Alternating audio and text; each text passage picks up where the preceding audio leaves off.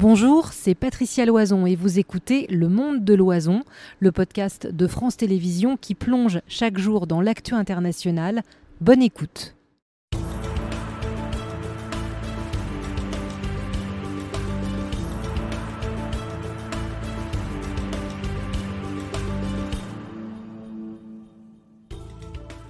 Bonsoir à tous, bienvenue dans le monde de l'oison. Deux heures d'infos ensemble, décryptage, interactivité. Premier sujet euh, ce soir, Clément Beaune a-t-il raison?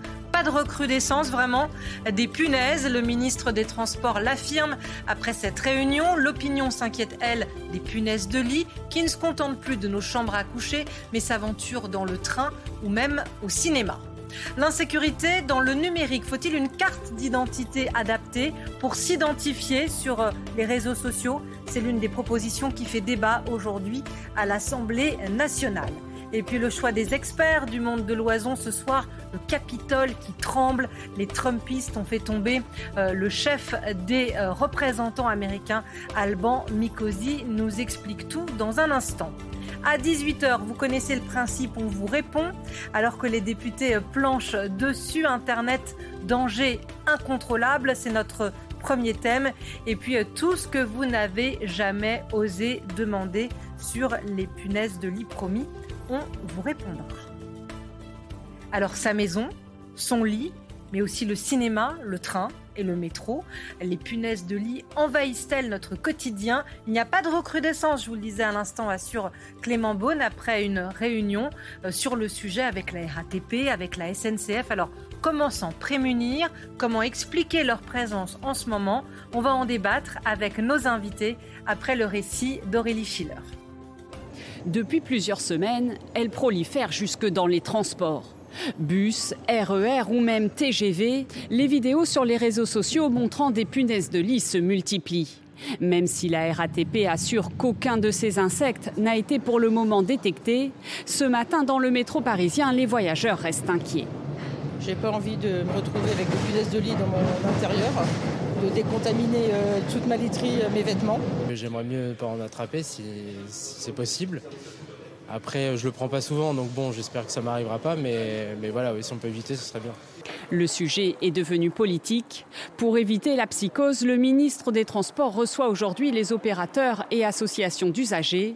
À dix mois des Jeux Olympiques, c'est désormais une course contre la montre que le gouvernement entend gagner. Tous les trois mois seront publiées les données des opérateurs de transport sur les cas signalés et recensés, sur les cas avérés puisqu'on voit qu'à chaque signalement, il n'y a pas nécessairement un cas avéré, même en général, il n'y en a pas. Mais il faut faire cette transparence. Les transports ne sont pas les seuls concernés par la présence de l'insecte. Cinéma, logements et écoles sont aussi touchés. Quelques établissements scolaires ont dû fermer leurs portes le temps de traiter les locaux, comme à Villefranche-sur-Saône ou dans ce collège à Marseille, inaccessible jusqu'à lundi prochain.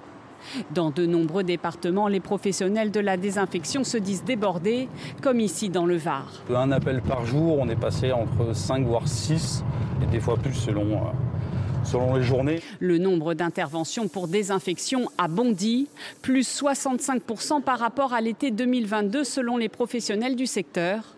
Aujourd'hui, les punaises de lit sont présentes dans un foyer français sur 10 pour vous euh, répondre et nous expliquer euh, cette première euh, actualité. Nicolas Roux Bézieux, bonsoir monsieur. Bonsoir. Vous êtes cofondateur de Bad Bugs, entreprise qui accompagne les particuliers et les professionnels victimes de nuisibles, dont les punaises de lit. On a également la chance d'avoir le regard de l'histoire avec Fabrice Delmeida, qu'on a écouté à la radio France Info, avec euh, votre chronique passionnante, notamment sur l'histoire euh, de ces nuisibles. Bonsoir Fabrice, bienvenue. bonsoir. Historien, vice-président de l'université Paris-Panthéon-Assas, et également par liaison euh, vidéo, Bruno Gazo. Bonsoir monsieur. Bonsoir. Merci d'être avec nous. Euh, président de la Fédération nationale des associations d'usagers des transports et vous étiez euh, à la réunion, en tout cas vous avez participé à la réunion avec le ministre tout à l'heure. Bah tiens, je vais vous poser la première question. Est-ce que vous êtes d'accord avec Clément Beaune? Est-ce qu'effectivement il n'y a pas de recrudescence de punaises de lit euh, dans les transports?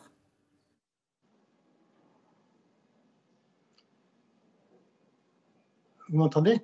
Je vous entends, monsieur. Est-ce que vous m'entendez? Oui, oui, je t'entends.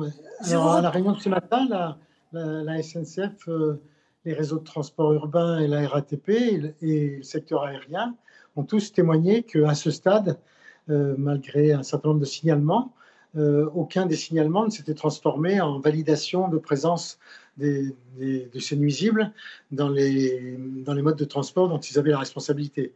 Donc c'est assez rassurant de voir que, euh, aussi bien à la SNCF qu'à la RATP, malgré les signalements, euh, il n'y a pas de, nuisibles aujourd'hui. Alors, ce qui était rassurant également, c'est que nous a été expliqué que ces nuisibles n'aiment pas, la lumière, n'aiment pas le jour, se déplacent la nuit, euh, se cachent. Et donc, quand on en voit deux jours et en pleine lumière, c'est qu'en général, c'est autre chose que des, punaises. Donc, ça rassure quand même sur euh, la présence ou non de ce fléau. Donc, ce que voient et ce que ressentent euh, vos usagers, c'est de la psychose Alors, les usagers, évidemment, sont comme tous les Français. Ils ont peur de ces nuisibles et une grande psychose qui, se développe. Mais le fait que le ministre ait souhaité nous associer à la réunion de ce matin témoigne d'une volonté d'information sur, sur ce fléau et de transparence sur la façon dont euh, il se développe et dont il est traité par les opérateurs. Et j'ai pu observer que aussi bien la SNCF que la RATP que les autres opérateurs prenaient ça très au sérieux. Et c'est euh, tout à fait rassurant de voir que leurs réactions sont à la hauteur du danger en quelque sorte. Vous restez avec nous, monsieur. Vous nous faites signe quand vous voulez euh, intervenir. On vous donnera la parole. Euh, Nicolas Roux Bézieux, je me tourne vers vous. C'était de la communication. Euh, c'était de la communication ce matin où effectivement vous vous êtes d'accord avec l'analyse du ministre et à vos yeux, aux yeux de, des chantiers que vous entreprenez, il n'y a pas de recrudescence, notamment dans les transports. Alors, dans les transports à proprement parler, non, le ministre a raison. En fait, c'est pas un lieu de nidification, les transports. C'est-à-dire que la punaise de lit, pour s'installer, c'est vraiment un parasite de l'homme. Elle a besoin d'avoir un homme à proximité et elle s'installe dans les domiciles. Donc, il peut y en avoir dans les transports parce que malheureusement, il y a de plus en plus de gens qui sont touchés chez eux et qui peuvent en laisser une sortir de leur sac dans les transports. Après, là où il faut rassurer tout le monde, c'est qu'elles ne vont pas s'installer. Il n'y en aura pas 40 000 dans une rame de métro, éventuellement une ou deux qui sont sorties. Mais si on est sur un siège de métro, un siège de train et qu'on voit ça gigoter, pardon, moi je n'ai pas une adoration pour les punaises. On est d'accord, moi non euh, plus. Qu'est-ce qu'on fait? C'est quand même. c'est désagréable. Il va y avoir les JO, pardon. L'image n'est pas super. Alors je suis d'accord que l'image n'est pas super. Par contre, deux choses. La première, vous ne les ramènerez pas chez vous. C'est-à-dire que si vous en croisez une dans le métro, vous la ramènerez pas chez vous quand bien même elle vous montrait sur l'épaule. déjà, vous allez la voir la plupart du temps. Mais en plus de ça, c'est pas un insecte qui s'accroche sur les vêtements. Donc, le simple fait que vous rentriez chez vous en marchant, la punaise de lit, elle sera tombée depuis un moment et vous la ramènerez pas chez vous.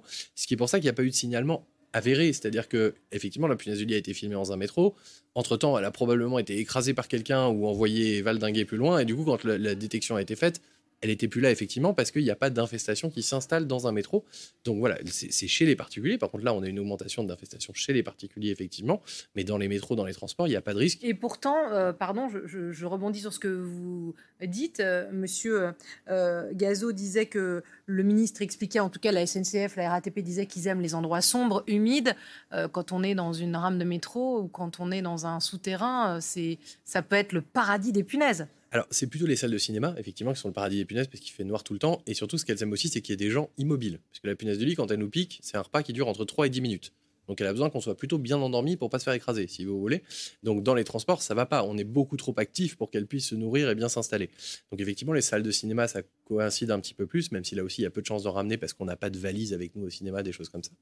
Euh, donc voilà, éventuellement dans les trains, c'est peut-être juste les trains de nuit qui pourraient être concernés parce que là, effectivement, il peut y avoir ce phénomène de nidification. Il faut des gens, c'est ce que vous nous dites. Le contexte. Ça. Il faut des gens et des gens qui restent immobiles. Forcément. J'ai une deuxième question, monsieur, pour vous. Il y a eu aujourd'hui la réunion au ministère des Transports.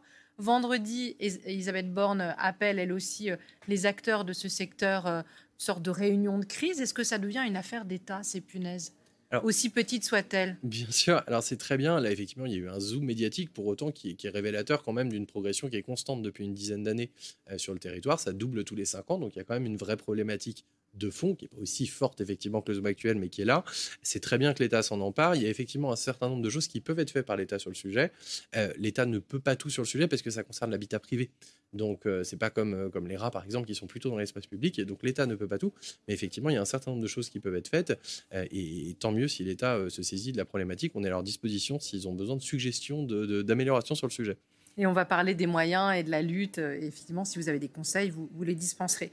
Euh, Fabrice Delmeida, les punaises de lit ont-elles déjà été euh, une affaire qui inquiète euh, les gouvernements, les États, nos dirigeants? Ben, pendant très longtemps, on vivait avec et j'allais dire, euh, elles étaient là. Euh, il y a des textes de littérature, euh, j'allais dire même le dernier que j'ai lu, c'est George Orwell qui évoque dans les banlieues anglaises de l'entre-deux-guerres des hôtels où il fallait, il aurait mieux valu, dit-il, brûler le matelas.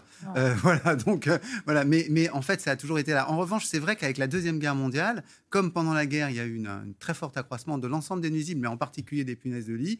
Au lendemain de la guerre, plusieurs États ont mené des actions assez décidées avec du DDT, euh, avec les insecticides les plus puissants qu'on avait à l'époque. Et puis, on a commencé à mettre en place des services municipaux spécialisés. Euh, c'était le cas à Paris, où ils commencent à fonctionner. Euh, il y a une magnifique archive de l'INA qui nous montre en 1964 le service municipal qui agit, qui met au froid. voilà, donc... Alors justement, Fabrice, on a plongé dans les archives, puisqu'on vous a écouté attentivement, et je pense que c'est de ça dont vous parliez, c'était à l'été 64, comment à l'époque déjà euh, les services municipaux à Paris euh, tentaient de lutter contre les punaises de lit. Regardez. De quels moyens disposez-vous pour lutter contre cette invasion de parasites? Eh bien, lorsque nous recevons l'appel téléphonique d'une membre, nous essayons de nous y rendre le plus rapidement possible au moyen de l'un de nos 20 véhicules qui circulent dans Paris. Et si nous faisons la désinfection, la désinsectisation dans le local, nous agissons au moyen d'un appareil euh, pulvérisateur euh, contenant un liquide insecticide à base de l'indane. merci à nos confrères de, l'INA pour ces archives toujours éclairantes. Ah, éclairantes. Et, ce qu'il y a d'intéressant, c'est qu'à l'époque, c'est une question qui, qui intéresse, mais qui est déjà un petit peu derrière nous. En revanche, ça revient vraiment à partir du milieu des années 2000 et tous les sujets qu'on a abordés, par exemple les trains de nuit, mmh. euh, il y a déjà euh, quelques cas, notamment, euh, je me souviens de Metz-Nice, où on est obligé d'avoir une intervention. C'était un train de nuit, euh, un TGV. C'est quand les gens se mettent à bouger plus, en euh, fait, à voyager le, plus. Le train Paris-Venise aussi a fait l'objet encore au milieu des années 2010 cette fois-ci. Donc au début c'est associatif, ça va toucher les prisons. Il y a toute une mobilisation autour du, du traitement euh, des prisonniers parce qu'il y a des punaises de lit qui se manifestent au milieu des années 2000, 2016, 2017. Et là où ça devient un sujet politique malgré tout, c'est que en 2019, la France insoumise se sédit du sujet pour dire voilà les familles les plus pauvres, les familles sont modestes, sont en plus ne sont pas aidées et n'ont pas les moyens euh, euh, pour payer une désinfection qui est assez chère. Donc c'est vrai que c'est un sujet qu'on voit monter en puissance et la psychose actuelle, je crois, euh, reflète aussi une forme de politisation supplémentaire. Alors deux choses dans ce que vous avez dit qui font réagir. D'abord, le matelas. Quand vous mm. dites euh, les matelas euh, Orwell, il faudrait mieux brûler le matelas. On voit parfois, euh, si on se promène dans son quartier, des gens qui ont sans doute sorti leur matelas, qui l'ont déposé là, qui parfois ont la gentillesse de dire attention, punaise de lit, donc ne le reprenez pas. C'est bien de faire ça ou pas? Non, alors merci beaucoup de me poser la question parce que c'est l'erreur la plus souvent commise par les personnes touchées, c'est qu'ils commencent à jeter des meubles, des matelas, des lits, des canapés d'une part, ça sert à rien, ça va pas régler le problème, alors que le professionnel, quand il intervient, il traitera très bien votre matelas et ça vous fait dépenser beaucoup d'argent pour rien. Euh, l'autre chose, c'est que c'est le meilleur moyen de propager l'infestation chez vous déjà, en promenant le matelas, dans l'immeuble, en en faisant tomber éventuellement Parce que si elles sont dedans, elles vont sauter, tomber. C'est pas tellement dans le matelas, c'est plutôt dans le sommier, sur le matelas. Mais elles, vont tomber, ça bah, Elles risquent de tomber quand vous allez déplacer le sommier. C'est comme si on semait des punaises, en gros. Exactement, donc vous risquez de contaminer les voisins. Et puis dans la rue, malheureusement, c'est très souvent récupéré par des gens peu scrupuleux qui, même quand il y a un petit mot, l'enlèvent et puis mettent ça sur le, sur le bon coin et ça finit chez un étudiant euh, désargenté. Et, ça propage encore le problème. Donc euh, surtout, ne jetez pas vos affaires. Dans le cas de la mairie de Paris, c'est possible de signaler qu'il y a des punaises de lit à l'intérieur aux encombrants pour que ce soit récupéré plus vite. Et ils viennent exprès avec. Euh, ils viennent plus vite du coup, et effectivement, c'est pas exactement le même protocole de récupération. Et ça, c'est quelque chose que les autres villes pourraient, pourraient reprendre pour celles qui ne le font pas encore. C'est plutôt une très bonne idée. Alors, mais c'est ça qui est intéressant avec euh, ce ping-pong entre vous deux. Euh, vous avez commencé à nous faire un panorama historique. Fabrice Delmeida, vous disiez euh, première, première guerre mondiale, grosse infestation. Ma question est sans doute naïve, mais pourquoi Fabrice? Parce qu'il y a une paupérisation, parce que les gens ont beaucoup bougé malgré eux? Quand on met beaucoup de monde au même endroit, dans des conditions de vie qui sont proches du sol, c'est les tranchées. On récupère les. Voilà, exactement. Euh, quand on met environ 3 millions d'hommes sur le front, euh, bah, et fatalement, il y a un groupe de, de, nuisibles et tous les petits noms euh, qu'on a, les Bosch, les Dorifort, enfin, tous les petits noms qu'on donnait aux Allemands correspondent en fait à des parasites, en fait. Donc, vraiment, le, la, punaise, le cafard, ce sont des, insectes avec lesquels les poilus hein, devaient s'habituer à vivre, évidemment, avec les puces, les puces corporelles. Donc, ça a été un moment, les guerres mondiales en général sont des moments où ben, il y a des urgences telles, il y a des proximités telles que ben, ça accroît souvent la présence des nuisibles. C'est pour ça que la Première Guerre mondiale, tous ces petits noms sont restés d'une certaine manière.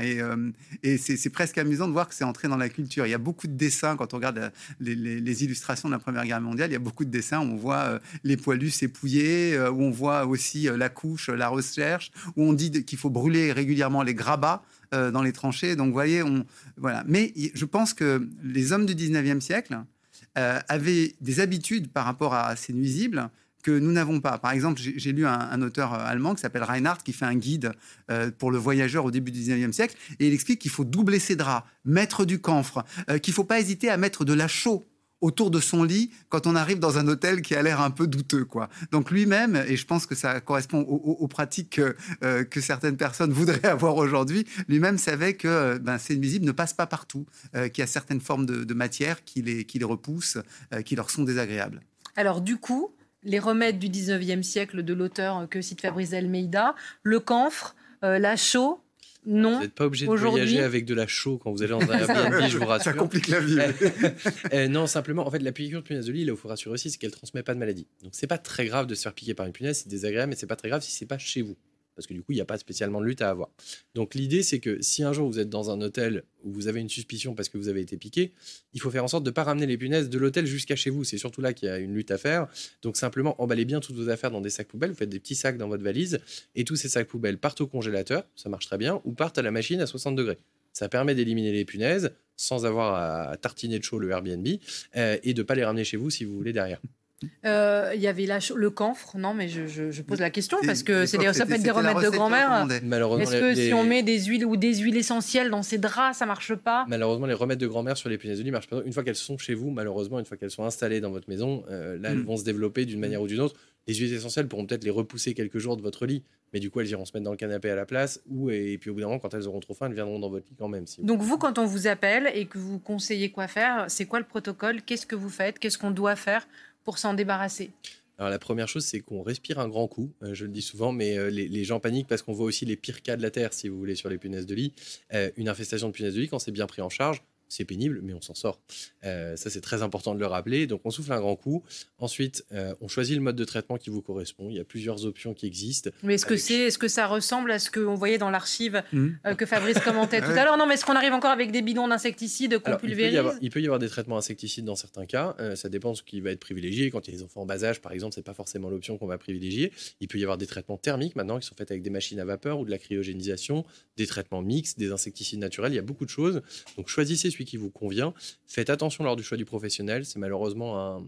il y a pas mal de personnes qui profitent, surtout en ce moment, de la détresse des personnes qui psychotent un peu sur le sujet mmh. euh, et qui vont vendre des traitements. C'est pour ça qu'on disait qu'il y a un gros, une augmentation du nombre d'infestations. C'est aussi parce qu'il y a des gens qui pensent avoir des punaises de lit alors qu'ils n'en ont pas. Nous, au standard, les trois quarts des appels, les gens n'ont pas de punaises de lit. Alors ils confondent avec quoi? Euh, bah, soit ils ont eu un bouton de moustique, soit ils ont vu un autre insecte qui ressemble un petit peu et ils ont confondu. Simplement, un professionnel peu scrupuleux peut peut-être aller vendre une intervention et le fera sans doute euh, s'il a l'occasion. Euh, donc, donc voilà, donc, donc faire attention sur le choix du professionnel et puis bien respecter le protocole. Effectivement, c'est assez pénible de se débarrasser des punaises, mais on a besoin de votre collaboration quand on intervient pour que tout se passe bien. Bruno Gazo, vous êtes toujours avec nous, monsieur président de la Fédération nationale des associations d'usagers des transports. Qu'est-ce qu'on fait dans les transports, monsieur, si jamais il y a des punaises de lit On posera évidemment la question à Nicolas Drout-Bézieux, mais euh, est-ce que vous, vous réclamez euh, des nettoyages accrus, une surveillance accrue, sachant que les transports seront aussi euh, au cœur des préoccupations des villes et des Français et des athlètes et des fans de sport qui viendront chez nous l'été prochain? Bien sûr, bien sûr. Alors, ce que font les entreprises, et elles en ont témoigné ce matin à la réunion, c'est que dès le premier signalement, elles retirent la voiture ou la rame de la circulation et elle est intégralement désinfectée sans attendre la vérification que le signalement correspond bien à, une punaise. Donc ça, c'est plutôt rassurant que ce soit systématique et obligatoire. Mais je voudrais ajouter qu'avec le Covid, les entreprises se sont pas mal professionnalisées dans la prévention et dans l'anticipation de ce type de phénomène, et y compris même dans l'information de, de, leurs usagers. Donc je crois que le Covid a été très utile pour que tout le monde prenne des menaces comme celle des, des punaises très au sérieux.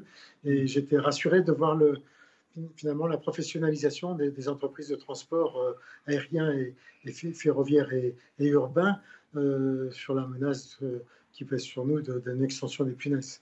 Et vous, vous allez, Vous allez être vigilant en perspective des Jeux. On a encore un, peu de temps, mais vous allez surveiller ça de près. vous allez garder une pression sur la SNCF, la RATP ben, Là aussi, le ministre nous a rassurés, puisqu'il a demandé quand même aux, entreprises de, témoigner très régulièrement, de tenir des statistiques, d'en référer mode par mode, de, les cumuler. Et le ministre est engagé vis-à-vis de nous parce qu'on reçoit une information euh, régulière. Il nous a donné rendez-vous d'ailleurs euh, d'ici à la fin de l'année pour participer à une nouvelle réunion. Donc je, pense que c'est l'intérêt de tout le monde que cette transparence existe, c'est l'intérêt de tout le monde que l'information soit aussi claire, aussi nette et aussi euh, crédible que possible. Et c'est comme ça qu'on arrivera, je pense, à, de la confiance et, en tout cas à, rassurer les gens et à lutter contre toutes les formes de fausses nouvelles. Merci, monsieur. Fabrice Dalmeida, vous parliez tout à l'heure euh, du train, de l'avion. Est-ce que euh, euh, le... L'avion, j'ai pas vu. En fait, parce que moi, j'ai essayé de répertorier les sujets qui avaient été traités par les télévisions françaises, en gros, depuis la Deuxième Guerre mondiale. J'ai pas vu de sujet sur l'avion. Ah, J'en ai vu sur le train. À un moment donné, dans les avions. mais mais est-ce que les transports, est-ce que vous parliez du, progrès, des étapes, des guerres, etc. Est-ce que la, la, mondialisation, dans le sens les gens se déplacent davantage, voyagent davantage, est-ce que ça, ça a pu aussi expliquer que les parasites et d'autres problèmes se déplacent aussi davantage. Ça a été beaucoup dit au moment de la réémergence des punaises de lit vers 2010 où il y a eu notamment aux États-Unis euh, une vague euh, extrêmement puissante euh, à New York, puis à Los Angeles, et où tout d'un coup ils se sont posé la question. Et l'une des hypothèses qu'ils faisaient, c'est effectivement le, le, fait que des, voyageurs qui avaient pris l'avion avaient transporté les punaises de lit. Donc ils alliaient ça au fait que, en fait, la, la baisse de tarifs euh, de transport aérien avait favorisé la circulation et donc ben, naturellement euh, euh, les parasites des uns étaient passés dans une autre zone et puis même dans le même pays on avait ça. Et c'est vrai qu'on a on a tendance à penser que la circulation favorise ce type d'éléments. Et moi, je pense qu'il y a quand même autre chose, c'est qu'il y a la familiarisation ou pas avec, avec la punaise. On avait quand même vachement perdu l'habitude. Et donc, quand c'est revenu à partir de 2010, c'est, ça a été une surprise. Et ce qui est très frappant par rapport aux autres époques, c'est qu'on regarde les punaises de lit, nous, pas seulement comme des parasites, mais aussi comme une espèce de honte. Et il y a un traumatisme psychique quand on lit les articles là-dessus et quand on regarde les témoignages, les gens sont traumatisés. Et si on parle de psychose aujourd'hui, c'est bien qu'on se rend compte qu'il y a quelque chose d'un peu, euh, d'un peu détraqué. Et quand on compare aux autres époques, euh, même encore Orwell en 1952 qui écrit un texte là-dessus, il parle du problème physique. En gros, ça gratte, hein, voilà. Mais il n'y a pas de problème psychologique en fait. Il n'y a pas de honte de soi. Il y a pas de parce que c'est des parasites avec lesquels l'homme vit euh, depuis pratiquement euh, ses origines. J'imagine qu'il y en avait dans les cavernes qu'au moment où on faisait les dessins préhistoriques, elles étaient là, elles nous attendaient gentiment pour pouvoir avoir leur repas. C'est même là qu'on les a récupérés, si je peux me permettre. Ah c'est un parasite de la chauve-souris à la base, donc mm. c'est quand on est rentré dans les cavernes, on les a récupérés. Mais c'est intéressant ce que dit Fabrice sur le, côté, vous disiez, on respire un grand coup tout à l'heure, sur le côté euh, trauma qu'il peut y avoir de, de l'infestation, mais vous mm. parliez des rats aussi, il y a aussi ce côté-là de l'infestation. Mais surtout que les punaises de lit n'ont rien à voir avec l'hygiène, et effectivement, il y a un impact psychologique qui est très lourd sur les victimes. Nous, on a fait une assurance contre vous parlez de victimes. Ben, on parle de victimes parce qu'on a fait une assurance contre les punaises de lit, il y a, ça fait plus d'un an qu'on a lancé ça. Euh, on a mis là-dedans une assistance psychologique. Les gens qui n'ont pas eu de punaises de lit, ils nous rient au nez quand on leur dit une assistance psychologique. Les personnes qui l'ont vécu, ils comprennent pourquoi. Parce qu'effectivement, on s'isole, on n'ose plus aller voir ses proches, on n'invite plus personne, on n'ose pas toujours en parler. Euh, il y, a la majorité des gens qui n'en parlent pas autour d'eux. Donc ça fait un espèce de phénomène de bulle comme ça, dans un moment où on dort très mal, mmh. parce que voilà, c'est mmh. agréable de se replier dans son lit. Donc l'impact psychologique est oui très lourd. Alors, je vous montre euh, ces chiffres euh, sur le nombre d'interventions de, désinfection euh, qui a augmenté de 65% entre l'été 2023 et l'été précédent, et un Français sur dix qui se dit victime d'infestation. Nicolas Roux Bézieux, pourquoi? Pourquoi en un an Est-ce que c'est le réchauffement climatique? Est-ce que ma question est idiote Non, je pense que. c'est pas, c'est pas en un an. En réalité, la, progression a été assez constante. C'est 20% par an depuis 10 ans. En gros, c'est ça. Euh, donc, euh, donc, c'est une progression qui est constante. Là, la hausse, elle est quand même liée aussi à l'effet médiatique, dans le sens où on l'a dit, il y a peut-être des entreprises qui ont fait des interventions sur des problèmes qui n'étaient pas des punaises de lit. Euh, en dehors de ça, on a aussi des gens qui ont pris plutôt le problème. C'est-à-dire que des gens qui normalement nous auraient appelé en octobre ou en novembre comme il y a eu un effet, on en a beaucoup parlé, Un effet très bien. un peu. Et ben les gens ont réalisé plus vite qu'ils étaient infestés et tant mieux, c'est génial parce que ça a limité la propagation des punaises de lit. Si on veut limiter l'infestation au global, il faut absolument réduire le temps entre le début de l'infestation et l'éradication. Donc là, les gens très bien, ils étaient concentrés. Donc là, on a eu plus d'interventions parce qu'évidemment, on a traité plutôt des problèmes. Euh, et puis par ailleurs, il y a eu aussi beaucoup de demandes d'intervention pour des diagnostics parce que les gens effectivement ont un peu psychoté et donc ça vient s'ajouter, si vous voulez, dans cette, dans cette augmentation. L'augmentation, elle est probablement du nombre d'infestations, elle est plutôt de l'ordre de 20% si on se met sur un an parce que c'est assez constant. Donc 60, on exagère. On n'exagère pas, dans les faits, il y a eu 65%, D'accord. mais c'est pas l'augmentation du nombre d'infestations, c'est le nombre d'interventions, c'est pas la même chose. Et alors, je Il y voulais. a quand euh, même un- juste un oui, point quand même, parce que euh, dans le reportage que vous avez passé en 1964, on assistait à une prolifération. Et une des questions qu'on se posait, c'était quel motif? Et en fait, c'était un été chaud. Ouais. Et euh, l'une des explications que donnaient à l'époque hein, les, les spécialistes, je ne sais pas si c'est toujours vrai d'ailleurs, euh, c'est que euh, quand il y avait de la chaleur, ça favorisait la multiplication des nuisibles, quels qu'ils soient en fait, de l'ensemble des nuisibles, et notamment donc de celles qui nous occupent aujourd'hui. Alors, c'est pas que des nuisibles, c'est des, des insectes en fait en règle générale quand il fait chaud. Donc, effectivement, alors, la punaise de lit, elle survit très bien en hiver chez nous dans nos maisons. Elle est, elle est Et ralentie. vous faites pas de lien, 18 parce que degrés. c'est- Si, si, intéressant. euh, en fait, elles se reproduisent un peu plus vite effectivement quand il fait chaud en été. Euh, donc, donc, bien sûr que ça a un petit impact si vous voulez, mais c'est mineur à côté du, du, du, du fait qu'on met trop longtemps à prendre en charge les problèmes.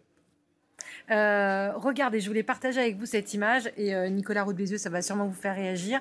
Je crois que la technique est venue de New York, mais on s'en sert aussi euh, à Paris. C'est euh, une détection euh, préventive ou une détection tout court avec des chiens.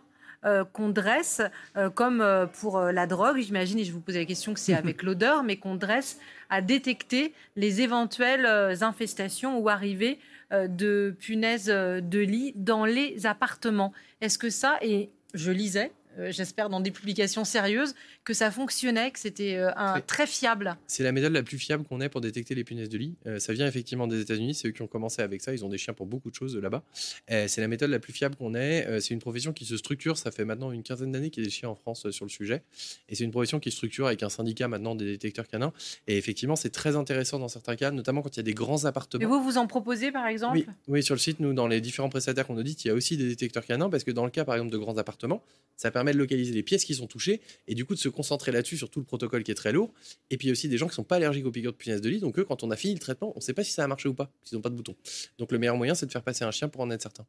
Et dernière question, peut-être plus pour vous, euh, euh, Nicolas. Est-ce qu'il faut demander, ça faisait partie des discussions, euh, sûrement aussi que la Première ministre aura vendredi, est-ce qu'il faut demander aux assureurs euh, d'ajouter euh, l'infestation allez peut-être me dire que ça existe déjà, mais comme une, une clause qu'on prendrait et sur laquelle on pourrait être remboursé au vu des chiffres euh, de ces dernières années. Alors oui, bien sûr, euh, c'est une des méthodes qui aurait le plus d'impact parce que ça réduirait beaucoup, en fait, encore une fois, ce délai entre infestation et éradication. Ça éliminerait la question financière, évidemment. Il faut que les, les assureurs en soient d'accord, bien sûr. En attendant, nous, effectivement, on a fait ce- cette assurance punaise de lit spécifique parce que pour l'instant, c'est pas le cas. Et au moins, ça permet aux, aux gens de s'assurer dès aujourd'hui. Merci beaucoup à tous les deux. Fabrice d'Almeida, votre dernier livre Ah oui, pour des gens qui ont peut-être moins de punaises. Bon, Hein, quoique, quoique, justement, y a ça, pas ça, ça de- serait parti pas socialement. Hein, C'était l'histoire mondiale des riches. mondiale- C'est- un clin d'œil. Et vous nous rappelez, vous nous rappelez l'éditeur parce que vous êtes venu. C'était et, aux euh, éditions Plomb. Merci beaucoup, Merci à vous. euh, Fabrice Almeida, et on peut vous écouter euh, chez nos confrères de la radio euh, régulièrement. Merci beaucoup, Nicolas Roux de Bézieux. Et vous resterez avec nous, vous reviendrez et vous répondrez tout à l'heure. On tient notre promesse, vous répondrez à nos téléspectateurs sur toutes les questions que vous avez sur euh, ces punaises euh, de lit. Chaque soir, dans le monde de l'oison, le choix de nos éditorialistes, on y tient. C'est l'info que vous n'avez peut-être pas vue, mais qui ne leur a pas échappé à eux. Et c'est votre choix euh, ce soir, Alban Mikosi. Bonsoir, Alban Bonsoir Patricia, bonsoir à tous. avec un député américain qui chute et le Capitole qui entre quoi en zone de turbulence. Oui, vous avez raison. Et attention, épisode- Fabrice D'Almeida vous écoute. J'écoute religieusement les spécialistes. Un épisode tout à fait historique cette nuit, puisque le président républicain de la Chambre des représentants, Kevin McCarthy, a été, bon, on peut le dire le mot, viré de son propre poste après le vote d'une motion de censure lancée, et là où ça devient original, par les mutins de son propre parti. 216 voix pour sa démission. 208 contre son départ. Kevin McCarthy a accepté la sanction, le voilà sortir, il a parlé à la presse, il s'est même dit soulagé après un mandat qui a été une purge absolue. Il a été mal élu en janvier dernier, après 15 tours de scrutin. Il a passé son temps à naviguer entre les républicains les plus extrêmes, les Trumpistes, et les possibilités de négocier avec les démocrates. Pour les démocrates, il était trop trumpiste. Pour les trumpistes, il était beaucoup trop démocrate. Il n'en faisait pas assez. Sa politique du en même temps, elle s'est caractérisée un jour précisément où il a condamné au Capitole le matin même les événements d'invasion qui avaient eu lieu 18 mois plus tôt, tout en allant poser le soir même au golf de Donald Trump, dans les bras de Donald Trump. Bref, son positionnement était devenu incompréhensible. Il est tombé. Et ça promet, ça promet, Alban, entre guillemets, pour la campagne des primaires et pour l'élection présidentielle l'année prochaine. Ce que vous nous dites, c'est quoi? C'est que les républicains, aujourd'hui aux États-Unis, sont complètement dépendants des Trumpistes? Ce qu'on peut dire clairement, Patricia, c'est que le Parti républicain, il a implosé sous nos yeux et Donald Trump est un pompier pyromane. Pour être clair, et je vais me lancer à parler anglais devant vous, je ne sais pas si je fais bien, il y a quatre tendances. Le Never Trump, Bon, ça c'est facile, c'est 10% d'élus républicains qui considèrent que Donald Trump les emmène dans le mur. Ensuite, les autres tiers, c'est Sometimes Trump, bon, on va faire avec parce qu'on n'a pas mieux. Always Trump, ça c'est les gens qui sont totalement trumpistes, mais il y a encore plus radical que j'appellerais les Nothing But Trump, des gens qui sont d'accord pour s'aborder euh, la démocratie euh, américaine, s'aborder les institutions, tout ça pour préserver le capital de Donald Trump, alors que l'ancien président va faire face à six procédures en justice. À titre personnel, je trouve que euh, le Parti républicain, qui est quand même le grand parti historique de gestion aux États-Unis, soit dans cet état-là, c'est inquiétant pour le monde et même pour nous. Fabrice Delmeida. Ah, c'est très juste. Et c'est vrai qu'il y a quelque chose d'un peu paradoxal, mais qu'on a un peu vécu. Euh, quand un mouvement politique un leader qui est aussi puissant, c'est très difficile d'en sortir. Et j'ai en tête évidemment ce qui s'est passé avec les LR, avec François Fillon, où euh, il y avait ce leader puissant et c'était difficile d'en sortir dans, dans, le cadre d'une campagne présidentielle. Or là, euh, en gros, la campagne a commencé. C'est soi-disant les primaires, mais en fait, euh, on voit déjà le face-à-face Biden-Trump se construire. Merci beaucoup à tous les deux. Merci Alban. Euh, et on poursuit ce monde de l'oison. On connaissait, je vous le disais en titre tout à l'heure, on connaissait l'identité tout court, la carte d'identité, le passeport, l'omniprésence et la puissance des nouvelles technologies ont créé son double, l'identité numérique. Alors comment la définir? Comment la vérifier? On en débat à présent. C'est l'un des thèmes polémiques du projet de loi visant à sécuriser notre espace numérique. On en parle avec vous, Florence Steele. Un texte fourre-tout ou ambitieux, Florence, euh, c'est selon. Oui, eh bien, il faut savoir qu'il y a plusieurs axes à ce plan. Et d'abord, concernant l'accès des mineurs aux sites pornographiques, si ces sites ne respectent pas l'obligation de protection des mineurs, comme c'est le cas actuellement, eh bien, ils pourraient purement et simplement être bloqués, et cela sans même passer euh, par un juge, comme c'est le cas actuellement.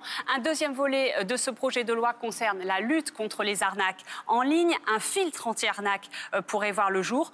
Concrètement, les internautes qui tenteraient de cliquer sur un lien frauduleux qu'ils auraient par exemple reçu par email, eh bien recevraient simplement un message d'alerte. Euh, troisième axe de ce plan, il concerne la lutte contre le cyberharcèlement. On en a beaucoup parlé notamment avec le harcèlement scolaire. Le texte pourrait permettre à un juge d'instruction euh, de bannir une personne jugée euh, comme harceleur pendant six mois des réseaux sociaux, voire un an en cas de récidive. Autre objectif de ce plan, c'est la lutte contre les deepfakes. Vous savez, les deepfakes, ce sont ces vidéos générées par une intelligence artificielle et qui reproduisent l'apparence euh, d'une personne réelle.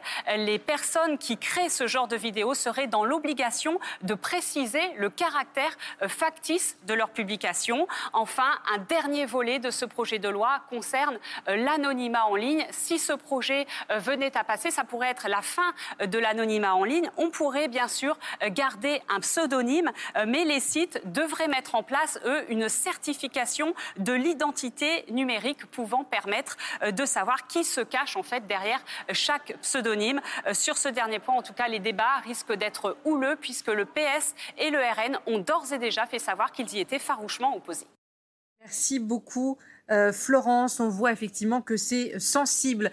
pour bien comprendre les enjeux, notamment de cette identité numérique, on accueille Justine Atlan. Bonsoir madame. Bonsoir. Ravie de vous recevoir, directrice générale de l'association I enfance et vous euh, travaillez sur les risques de ces euh, réseaux et de ces hébergeurs. Et puis euh, face à vous et avec nous, Fabrice Eppelboin. Bonsoir monsieur. Bonsoir. Entrepreneur et enseignant à Sciences Po spécialiste de ces réseaux sociaux. Florentine nous le rappelait, cette loi sur le numérique et qui est en train d'être, qui commence à être examinée, ce projet de loi à l'Assemblée, elle veut une meilleure protection des citoyens et des entreprises et avec euh, notamment une offensive qui va, vous allez me dire si ça va trop loin euh, ou pas, sur la question de l'anonymat euh, sur Internet que certains veulent pousser pour l'enlever et mettre un pseudonyme à la place. Est-ce que ça, ce serait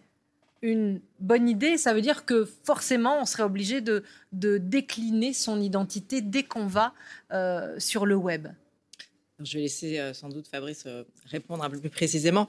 pour répondre de là où je parle, comme on dit, euh, c'est pas tellement un sujet en ce qui concerne les problématiques que vivent les enfants en ligne et notamment le gros sujet du cyberharcèlement dont on parle beaucoup, parce qu'en général ils se connaissent parfaitement et ils savent parfaitement qui est l'auteur des malveillances qui oui, mais pour l'accès à la pornographie, par alors, exemple. Pour alors là, c'est un autre sujet parce qu'on n'a pas nécessairement besoin d'aller jusqu'à l'identité des internautes pour connaître leur âge. Euh, l'âge, c'est une partie de votre identité, mais ce n'est pas toute votre identité. Or, pour euh, effectivement euh, laisser les adultes profiter de la pornographie, mais empêcher les, les mineurs d'y accéder, il suffit juste de connaître l'âge ou la majorité effectivement des adultes pour ça, on n'a pas besoin d'aller chercher toute leur identité.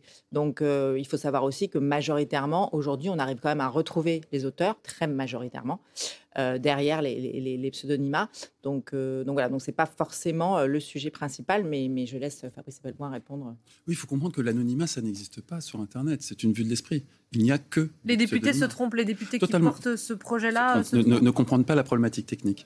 Il n'y a pas d'anonymat sur Internet plus exactement, c'est réservé à une micro-élite de hackers. Alors, je vais faire euh, ma naïve, mais c'est sincère. Quand on met euh, les brouilleurs, quand on met un pseudonyme, euh, qui veut me retrouver me retrouve par la fameuse adresse oh, un poil plus de mon ordinateur et parce que je vais laisser des traces sans m'en rendre compte C'est l'adresse de votre connexion Internet, c'est-à-dire du foyer, pas d'un ordinateur. Et euh, très concrètement, derrière, bah, vous avez un abonnement Internet, donc une identité civile. Et très concrètement, si vous voulez savoir qui est euh, 95 sur Twitter, vous faites une commission rogatoire pour avoir l'adresse IP, l'email et éventuellement le numéro de téléphone du compte. Ça vous est fourni par Twitter quand ils sont euh, coopératifs, mais ça, ça peut se renforcer d'un point de vue juridique.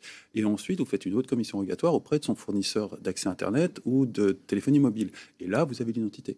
C'est aussi bête que ça, même si c'est un peu complexe. Là, l'enjeu, il est d'éliminer ce passage par un juge qui va éventuellement juger que votre demande est totalement euh, euh, impropre à une action de justice. Euh, vous allez directement pouvoir passer à une étape que les journalistes connaissent bien, qui est le procès Bayon. Euh, et c'est là où il y a une véritable menace sur la liberté d'expression.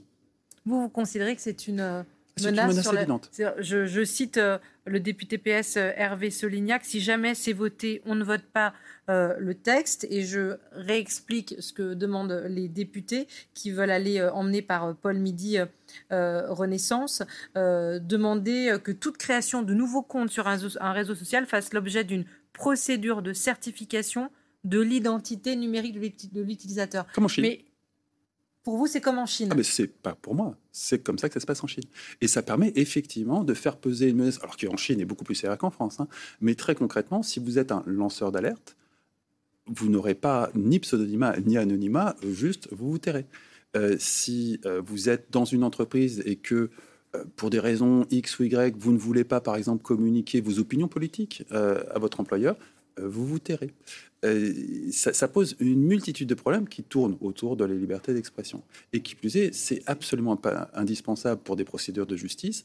Ça les raccourcit un peu, mais à l'heure actuelle, le système qui consiste à faire une commission rogatoire auprès du fournisseur de la plateforme de réseau social, suivi d'une commission rogatoire auprès du fournisseur d'accès Internet, suffit pour avoir l'identité. Il n'y a pas d'anonymat. Tout le monde est sous. On peut rajouter, c'est qu'on en arrive à cette situation où effectivement, on peut avoir le sentiment qu'on a besoin d'avoir de prendre ce genre de, mesures légales. Là, vous parlez du euh, harcèlement. on a eu des enquêtes sur France Télévisions sur le business du porno. Parce on en arrive, on en arrive à cette situation aujourd'hui, en tout cas, de se poser d'urgence question-là, mais aussi parce que on pâtit. Euh, de, de, de, d'un certain nombre d'éléments qui nous amènent à se dire que c'est peut-être ça la seule solution. Pourquoi? Parce que c'est vrai que pendant un certain temps, et c'est encore le cas parfois euh, Twitter par exemple, mais euh, les, plateformes n'ont pas été très coopératives. Elles ont mis du temps à être coopératives avec notamment les, effectivement euh, les, commissions rogatoires et les demandes de la justice. Elles ont eu des premières réactions d'abord de ne pas y répondre, euh, de refuser de donner effectivement les éléments d'identité d'un certain nombre d'auteurs, en tout cas euh, qui, qui, méritaient une enquête. Et donc, du fait effectivement de leur non-collaboration, elles ont un peu poussé effectivement, euh, euh, notamment le législateur, à se dire bon bah puisque finalement elles nous donnent pas l'identité, on va imposer l'identité, comme ça on l'aura systématiquement, on n'aura pas besoin de passer par la justice. Donc c'est vrai que c'est un peu de leur faute, je dirais quelque part, du fait qu'elles ont été très réfractaires à collaborer pour des, raisons X ou Y, qu'on en arrive là. Donc peut-être que ce qu'il faudrait davantage faire, faire et qu'il faut qu'elles participent à ça, sinon elles risquent effectivement d'être obligées de changer un peu leur modèle, c'est qu'elles soient plus coopératives, plus systématiques et qu'effectivement, si on sait sur les réseaux que si on commet des actes illégaux, que si effectivement on est auteur d'un certain nombre de comportements, euh, qu'on risque, même si on est caché derrière un pseudo, d'être quand même identifié par la plateforme qui elle-même va venir, peut-être pas besoin d'en arriver jusqu'à la justice, mais qui elle-même va vous dire attention, là tu es en train de ne pas respecter les règles de ma plateforme, euh, tu es en train d'avoir des actes effectivement même illégaux, et si tu continues, je vais euh, bannir ton compte ou te le supprimer, etc. Si les plateformes étaient plus créatives et qu'elles faisaient régner chez elles leurs propres règles, et la loi d'ailleurs, parce qu'elles y sont obligées aussi, peut-être qu'effectivement, déjà les gens auraient peut-être moins tendance à se sentir complètement euh, protégés effectivement derrière le pseudonymat et peut-être qu'il ferait davantage attention et qu'on n'en serait pas obligé aujourd'hui d'en arriver à ces mesures-là. Donc je pense qu'il faut aussi revoir un peu les comportements qui peuvent être améliorés chez les plateformes, euh, comme beaucoup d'autres comportements chez elles, euh, pour ne pas arriver effectivement à remettre en cause complètement l'anonymat sur Internet, enfin le pseudonymat, pardon, pas l'anonymat, le pseudonymat sur Internet, qui effectivement est la règle depuis, depuis le début. Mais pardon, Justine Atlan, ça peut pas être un, ça peut pas être comment dire décourageant euh, inhibant pour ceux qui veulent mal se comporter sur Internet, pour ceux qui mettent les enfants en danger. On sait euh, le pseudo euh, j'aime beaucoup les papillons, on commence par les papillons des collections de Playmobil. Et puis, est-ce que ça, se dire que ben non, il va falloir déclarer son identité, qu'on pourra plus vraiment se cacher, qu'on sera peut-être trouvé plus vite Est-ce que pour les gens, il y a bien des usagers de la route qui, sont, qui se comportent mal? Pour les gens qui se comportent mal, est-ce qu'il ne faut pas un code peut-être plus clair et peut-être plus répressif sur le numérique, comme il y en a dans la vie réel. Il n'y a pas de raison qu'on n'applique pas la loi dans, le numérique. Ah bon, on en fait, réel. la loi. Euh, alors, ni plus ni moins, mais en tout cas, je veux dire, la loi, elle existe, elle est la même que dans le, numérique. Les, plateformes, elles sont bien obligées de, se faire respecter là. Le problème, c'est qu'elles ne le font pas, mais c'est elles, en tant qu'acteurs économiques, qu'on doit contraindre. Et d'ailleurs, c'est le sens du, du, texte européen qui les oblige effectivement à appliquer les règles et qui les menace de sanctions, elles, si elles n'appliquent pas les règles chez elles et si elles ne font pas respecter la loi chez elles. Euh, donc, c'est de leur responsabilité, elles. Et ça, elles ne le font pas. effectivement, il faut être davantage exigeant et les contraindre et les sanctionner si c'est le cas. Euh, mais c'est quand même de leur responsabilité. On n'est pas obligé pour autant de monter d'un cran nos propres règles, nos propres lois. En vertu de ça, c'est là où il ne faut pas se faire avoir, je dirais, à leur propre, à leur propre jeu. On a encore beaucoup à exiger d'elles-mêmes, ça c'est sûr. Et je pense que c'est plutôt dans ce sens-là qu'il faut aller. Et pour revenir à votre question sur l'identité, à nouveau, il y a plein de moyens, effectivement, de, de, de montrer aux gens qu'ils ne sont pas cachés autant qu'ils le pensent et qui peuvent avoir des sanctions en ligne avant de se retrouver devant un juge. Fabrice loin le, DSA nous a permis quand même d'avancer et de distinguer. Le DSA, c'est le, le, texte le dernier grand texte européen de régulation du numérique, notamment qui concerne la modération des, des, plateformes de réseaux sociaux. Et il nous a quand même permis de faire un très grand pas en avant en distinguant ce qui était de l'ordre de l'infraction aux règles du réseau social, qui sont tous américains et, qui sont appuyés sur le premier amendement. C'est vraiment une liberté d'expression qu'en France on qualifie d'absolue. Euh, et puis euh, la loi européenne, qui elle n'est pas du tout basée sur la liberté d'expression, pas grand-chose pour vous protéger d'une atteinte à votre liberté d'expression, alors qu'aux États-Unis, euh, vous avez le second amendement qui vous donne le droit de prendre les armes et de, vous soulever contre l'État. Donc on n'est pas sur, sur deux cultures démocratiques totalement différentes. Avec le DSA, si je constate une infraction aux lois européennes, je passe par un canal de signalement qui concerne les lois européennes. Je ne m'adresse pas aux règles d'utilisation de Twitter ou de Facebook. Je m'adresse au droit européen. Et on a délégué aux plateformes, privatisées en quelque sorte une, fonction judiciaire, euh, le fait de mettre en application le droit européen, pas les règles de la plateforme, le droit européen. Sur, Twitter, aujourd'hui, vous pouvez signaler un contenu qui est contraire aux règles d'utilisation de Twitter ou un contenu qui est contraire au droit européen. C'est deux canaux de signalisation différents. C'est un immense progrès parce que très concrètement, si euh, Twitter ne respecte pas le DSA, il peut arriver vers des sanctions terribles. Alors que si Twitter euh, est en charge de faire respecter ses règles, c'est selon son vouloir, ce qui est quelque part assez naturel. Alors, on parle de la France, de ce qui se passe aujourd'hui euh, à l'Assemblée. On commence à être étudié par les députés. On n'est pas le seul pays à plancher sur la protection des citoyens si besoin de protection il y a sur le numérique. Exemple à Londres avec vous. Bonsoir Ambroise Boulaise. Vous êtes notre correspondant euh, Ambroise à Londres. Les Britanniques, euh, et là on est vraiment raccord, ont adopté il y a quelques jours le Online Safety Bill. Vous nous expliquez ça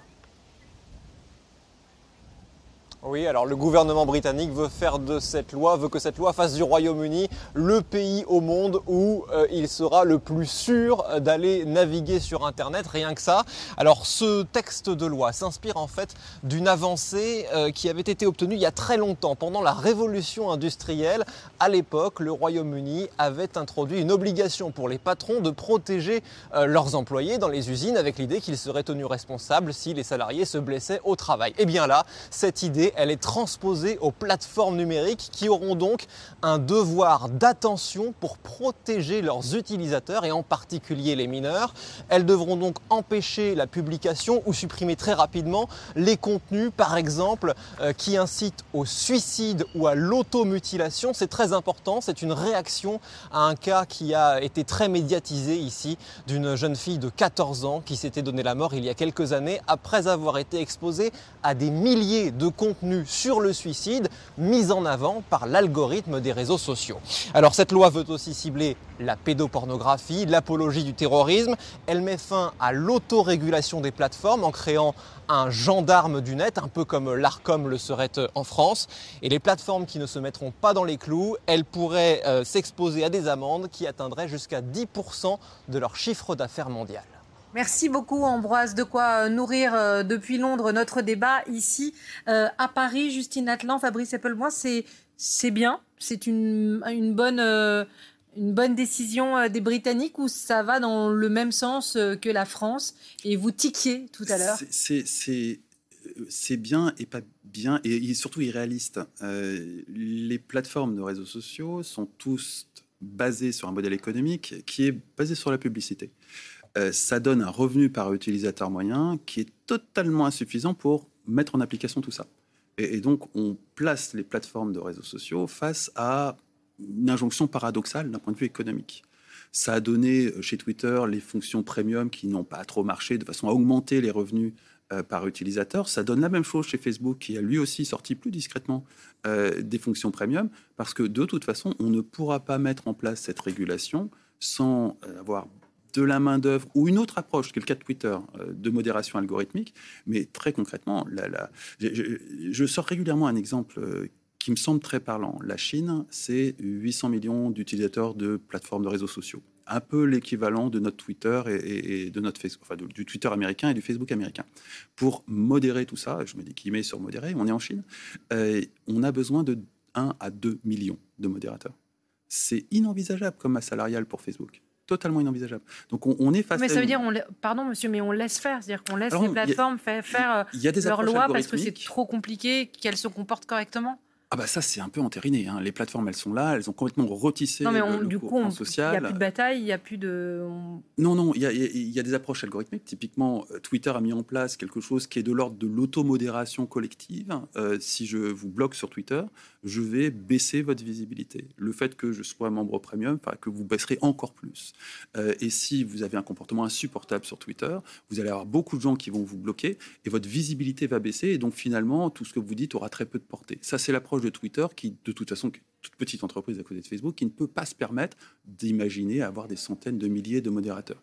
L'approche de Facebook, pour l'instant, c'est un mystère. On ne sait pas très bien comment ils vont procéder pour arriver à modérer tout ça, parce que surveiller je pense typiquement le, harcèlement euh, dans les milieux scolaires, surveiller tout ça, c'est surveiller des millions de personnes, ça demande une main-d'œuvre considérable. Et euh, le temps où on expliquait promptement, où Mark Zuckerberg expliquait à Emmanuel Macron que l'intelligence artificielle allait s'en charger, ça n'existe pas. On a eu des fuites de documents internes de, de Facebook entre-temps qui montrent qu'en interne, Facebook, qui emploie les plus grands spécialistes du monde en intelligence artificielle, envisageait d'arriver à 5% des conduits problématiques identifiés par l'intelligence artificielle et, imaginer que peut-être un jour on arrivera à 10. Alors c'est très intéressant ce que vous nous dites. Justine Atlan, euh, Ambroise Boulez, notre correspondant à Londres, nous parlait du cas de cette jeune fille qui s'était suicidée après avoir été exposée à trop d'images de suicide. On a euh, des parents, vous suivez évidemment ces affaires de harcèlement qui on porté plainte sur TikTok parce que, là encore, on accuse le réseau social dans les fameuses bulles. Est-ce que ce que décrivait Ambroise sur euh, cette euh, nouvelle sévérité vis-à-vis des réseaux peut être une inspiration pour nous en France? Alors, je pense que d'abord, les, les, Anglais s'inspirent en fait du, du, du, DSA. Il ne faut pas oublier que l'Angleterre n'est plus dans l'Europe, donc il a fallu qu'elle fasse un peu son DSA sur son île. Donc, bon, par ailleurs, cela dit, ils sont assez, assez moteurs au niveau européen euh, les Anglais sur la protection de l'enfance en ligne et ils ont toujours été un peu en avance sur nous, euh, avec alors une logique qui est plus effectivement dans l'adhésion des plateformes puisque la contrainte c'est un peu à l'anglo-saxonne. Euh, et ils obtiennent des résultats pour autant. Après, c'est vrai qu'il y, a ce problème de modèle économique, d'algorithme, tout ce qu'on veut, effectivement, qui, qui, pousse des contenus extrêmement euh, radicaux, quelle que soit leur oui, nature. Qui rend la hein. modération des euh, extrêmement difficile parce qu'en fait, on n'a pas la main-d'œuvre bah, pour le faire. Alors, c'est vrai quand même qu'il y, a de la modération euh, d'intelligence artificielle, mais tout ça, c'est des choix. Ça reste des choix humains, donc ça reste le choix de ces entreprises-là à un moment de se leur dire, responsabilité. leur responsabilité. Et malgré tout, effectivement, de se dire, on ne peut pas traiter les mineurs, les enfants, les adolescents comme des adultes. On ne doit pas le faire sur ces plateformes comme ailleurs donc, on doit, un, effectivement, trouver une solution pour les reconnaître en ligne, pour pouvoir effectivement leur offrir des services adaptés, euh, parce que ces plateformes-là, finalement, ont mis en place un certain nombre de paramétrages, de fonctionnalités qui sont censés s'adapter à différents âges, qui sont pour certains très bien, hein, qui sont en tout cas des bonnes idées. Néanmoins, ça rencontre jamais sa cible puisque les mineurs se cachent derrière des, des majeurs qui, font semblant d'être, ne donnent pas leur âge et donc ne profitent même pas de ce qui peut potentiellement leur être proposé. Donc on reste quand même dans une idée qu'il faut impérativement, à un moment, il va falloir leur imposer, euh, de faire respecter leurs propres règles, comme disait Fabrice Ebelbois, parce que c'est eux qui, ont décidé qu'ils n'acceptaient pas, par exemple, les moins de 13 ans. Ce n'est pas une loi, hein. il n'y a, aucune loi qui dit qu'ils n'ont pas le droit de prendre les moins de 13 ans. C'est eux qui se sont auto-censurés parce qu'ils ont l'obligation d'avoir l'accord explicite des parents en États-Unis s'ils acceptent les moins de 13 ans. Donc Mark Zuckerberg, effectivement, s'est dit je ne veux pas m'embêter avec ça quand j'ai créé Facebook. Donc je prends que les 13 plus. Là, je suis pas obligée d'avoir l'autorisation des parents. C'est devenu leur règle, mais même cette règle-là, n'est pas appliquée. Bah, ils ne se l'appliquent pas à eux-mêmes.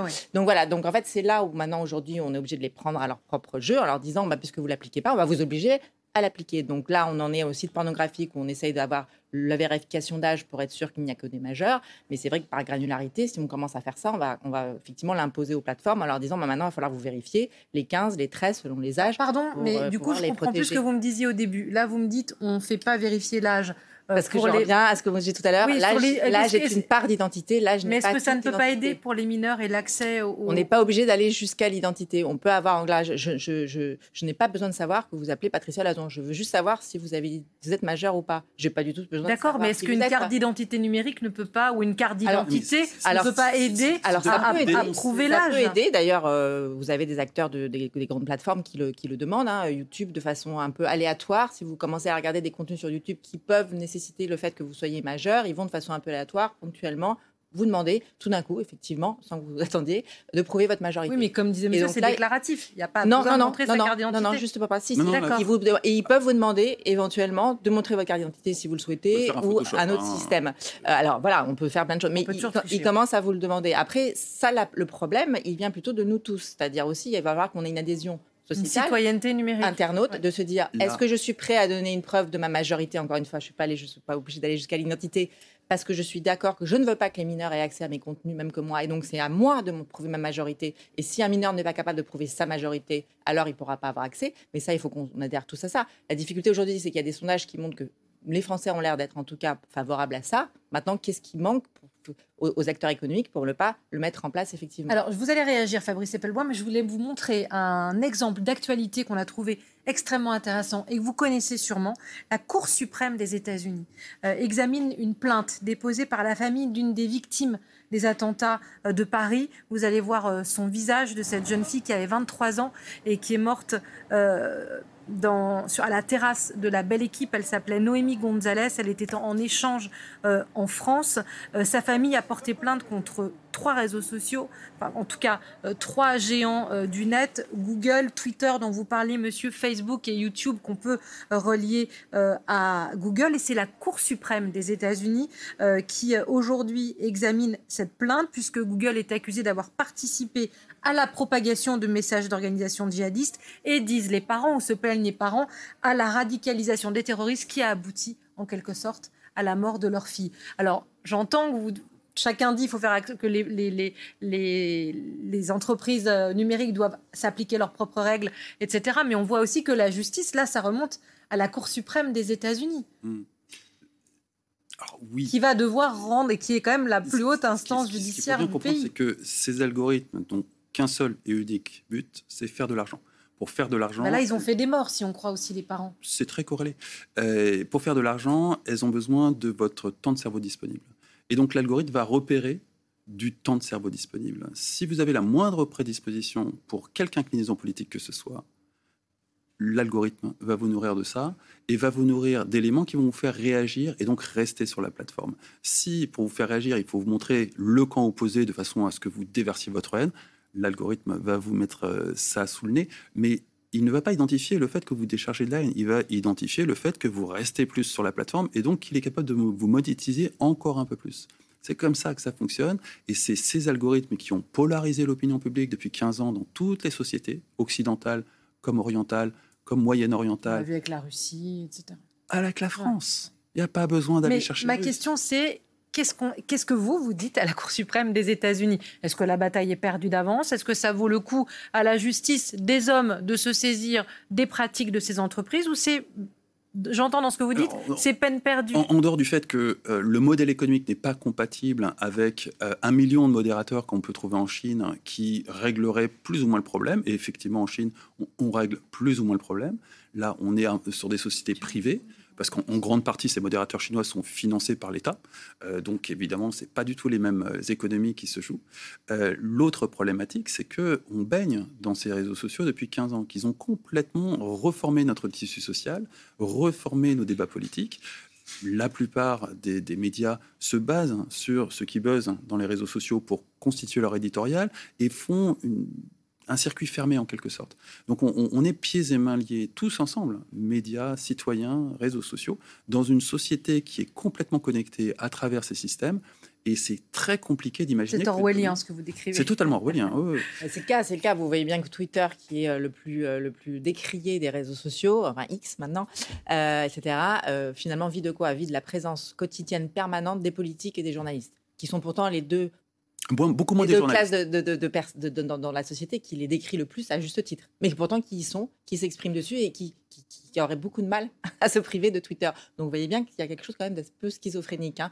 Donc c'est vrai qu'à un moment, c'est vraiment, on est face à des choix de société, mais il va falloir qu'on aille au bout des choses, c'est-à-dire qu'on soit prêt à aller très loin. Est-ce que la Cour suprême, est-ce que la Cour suprême des États-Unis, c'est une solution? Est-ce que vous comprenez Alors, cette famille, cette démarche? Oui, c'est une solution. Pourquoi? Parce que comme l'a dit euh, Fabrice Belpoint, ce sont des sociétés américaines et que pour l'instant les États-Unis ont toujours protégé ces sociétés parce qu'elles sont américaines et parce que ce sont les leurs et qu'il y a effectivement, elles ont un peu de mal parce qu'on aurait besoin que les États-Unis, par exemple, changent la responsabilité de ces plateformes en, en que ce sont des éditeurs et non pas des hébergeurs. Et si elles étaient éditeurs comme des médias, effectivement, elles auraient plus de responsabilités. Or, justement, aux États-Unis, il y a encore quelques mois, a réaffirmé que c'était bien des hébergeurs, c'est-à-dire qu'en fait, ils ont très peu de responsabilités, etc. Pourquoi? Parce que ce sont des entreprises qui sont chez elles, qui sont américaines et qu'elles ont besoin de défendre. Donc, on a vraiment un problème euh, qui, effectivement, nous, on gère en tant que problème sociétal, mais qui sont gérés comme des enjeux purement économiques. Et, ça, ça touche plus globalement notre monde. Vous allez continuer, vous allez continuer parce que vous allez répondre dans un instant aux questions de nos téléspectateurs qui, j'en suis sûre, sont extrêmement nombreuses.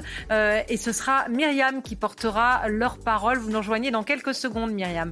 On vous répond cette prolongation avec vous et toutes vos questions avec euh, nos experts en plateau.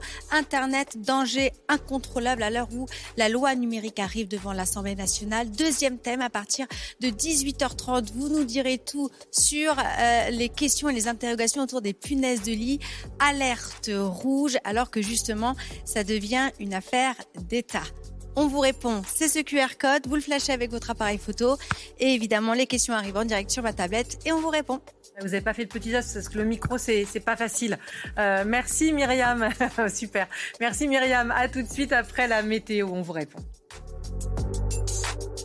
Voilà, vous venez d'écouter Le Monde de l'Oison, un podcast de France Télévisions. N'hésitez pas à vous y abonner pour suivre la marche du monde. Vous pouvez aussi nous retrouver en vidéo sur France Info Canal 27 du lundi au vendredi à 17h50 et sur France.tv.